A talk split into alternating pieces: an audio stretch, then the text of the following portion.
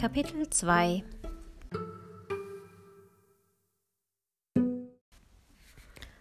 Heute war unser Aufräumtag.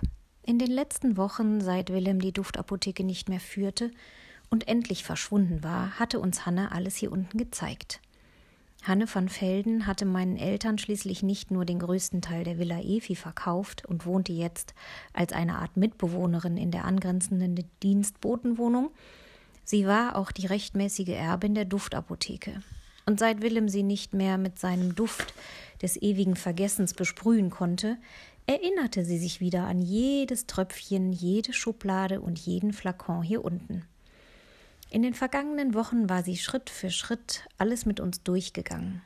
Irgendwann, wenn wir einmal genug über die Düfte und ihre Wirkung wissen würden und uns auch allein um die Duftapotheke unter der Villa Efi kümmern konnten, würden wir sie von ihr erben. Jedes Mal, wenn ich daran dachte, wurde mir ein bisschen schwindelig vor Aufregung. Letzte Woche hatten wir eine Art Intensivkurs in Pflanzenkunde und Heilkräuterwissen – Hannes absolutes Lieblingsthema. Wenn man sie nicht stoppte, redete sie stundenlang über die unterschiedlichsten Blüten, Pflanzen und ihre Wirkungen. Insgeheim hoffte ich, dass mir das endlich weiterhalf bei meiner Suche nach meinem ganz bestimmten Duftrezept. Es war ein Duft, den ich für Mats entwickeln wollte, oder besser gesagt für Mats Vater, obwohl ich nicht den leisesten Schimmer hatte, wie ich diesen speziellen Duft herstellen sollte, hatte ich versprochen, wir würden eine Art Gegenmittel finden, mit dem Matt seinem Vater helfen konnte. Der litt nämlich seit vier Jahren unter den Folgen eines schrecklichen Duftunfalls, der in der Villa Efi passiert war. Wir wussten zwar nicht, wie es dazu gekommen war, doch irgendwie musste Mats Vater bei einem Besuch in der Villa Efi den lieblosen Duft eingeatmet haben. Kurz darauf war er jedenfalls auf Nimmerwiedersehen verschwunden und hatte nie wieder von sich hören lassen. Seit den Sommerferien suchte ich nun also verzweifelt nach einem möglichen Rezept, das die Wirkung des lieblosen Duftes aufheben würde. Und Mats wiederum suchte nach der aktuellsten Adresse von Thomas Jansen, seinem Vater aber ehrlich gesagt war ich mir trotzdem nicht ganz sicher, ob wir unsere Ausbildung zu Duftapothekern wirklich mit Hannes Heilkräuterwissen beginnen sollten. Liebloser Duft hin oder her, Willem konnte trotz aller Vorkehrungen, die wir getroffen hatten, jederzeit zurückkommen.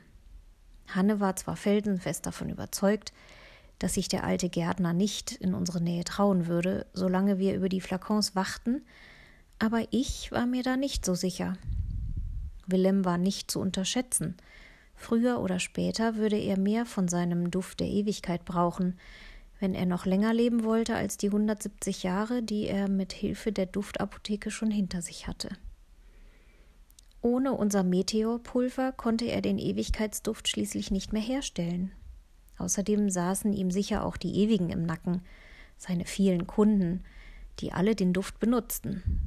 Bestimmt sahen die es nicht ein, dass die Duftapotheke ihren Lieblingsduft nicht mehr auslieferte und sie ihr Lebensalter nicht weiter künstlich in die Länge ziehen konnten. Wenn ich nur an die Baronin von Schönblum dachte, die hier immer wieder aufgetaucht war, bekam ich schon eine Gänsehaut. Lustig waren diese ewigen nicht, im Gegenteil.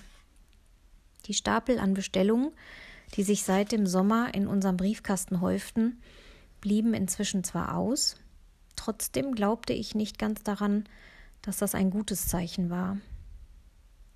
Wo bist du nur wieder mit deinen Gedanken, Luzi? Hanne hatte ihre Arme in die Seiten gestemmt und sah mich mit erhobenen Augenbrauen an. Ich hob ebenfalls die Augenbrauen, weil sie mich beim Nichtzuhören ertappt hatte und setzte mein unschuldigstes Lächeln auf. Benno fuchtelte schon mit dem Staubwedel über den Flakons herum, was mich sofort nervös werden ließ. Hanne hatte ja nicht mitbekommen, wie Benno vor kurzem noch eines der Fläschchen auf dem Boden zerbrochen hatte und einen Sommertag lang ein Eissturm über die Villa Efi gezogen war. Aber das würde sie bestimmt auch nie erfahren. Das gehörte schließlich noch in die Zeit, in der Willem die Duftapotheke geführt hatte und Hanne vom Duft des ewigen Vergessens wie eine völlige Ahnungslose durch die Gegend gestapft war. Was soll ich tun? fragte ich sie und sah mich nach etwas um, das gereinigt, aufgeräumt oder sauber gemacht werden musste. Du könntest alle Flakons einmal überprüfen, ob sie noch ausreichend gefüllt sind. Hanne nickte nur in die Richtung Mats, der an einem der Regale stand und die Verschlüsse der Flakons testete. Es war das Regal mit den flüchtigen Düften, also den Düften, deren Wirkung nach einer gewissen Zeit einfach von selbst wieder verflog. Ich lächelte Mats zu und ging an das Regal neben ihm.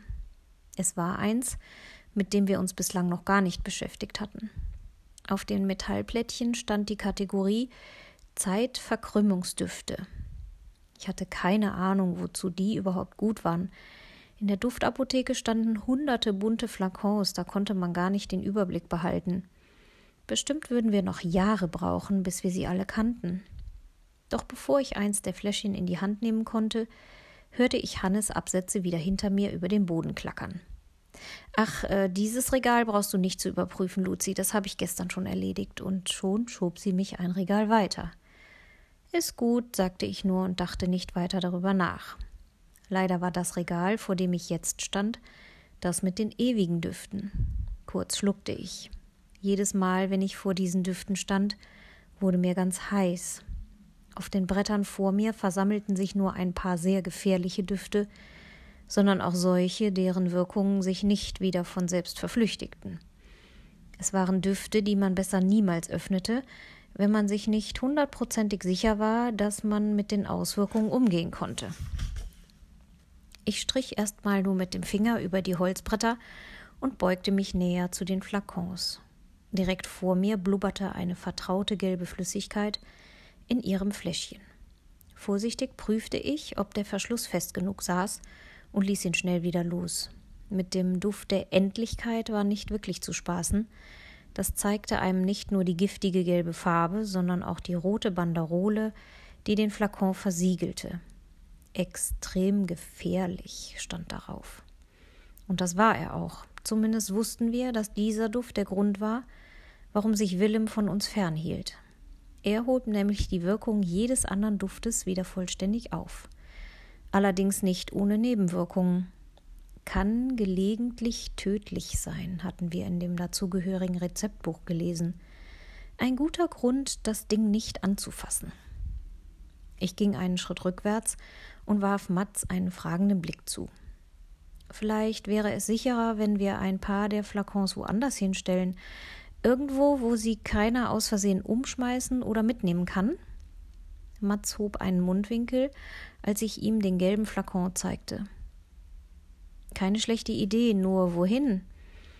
Wieder klackten Hannes Absätze auf uns zu, bis sie zwischen Mats und mir stehen blieb. Sie warf einen prüfenden Blick auf die Fläschchen vor mir. Dann seufzte sie und strich sich über ihren Rock. Hm, darüber habe ich auch schon nachgedacht.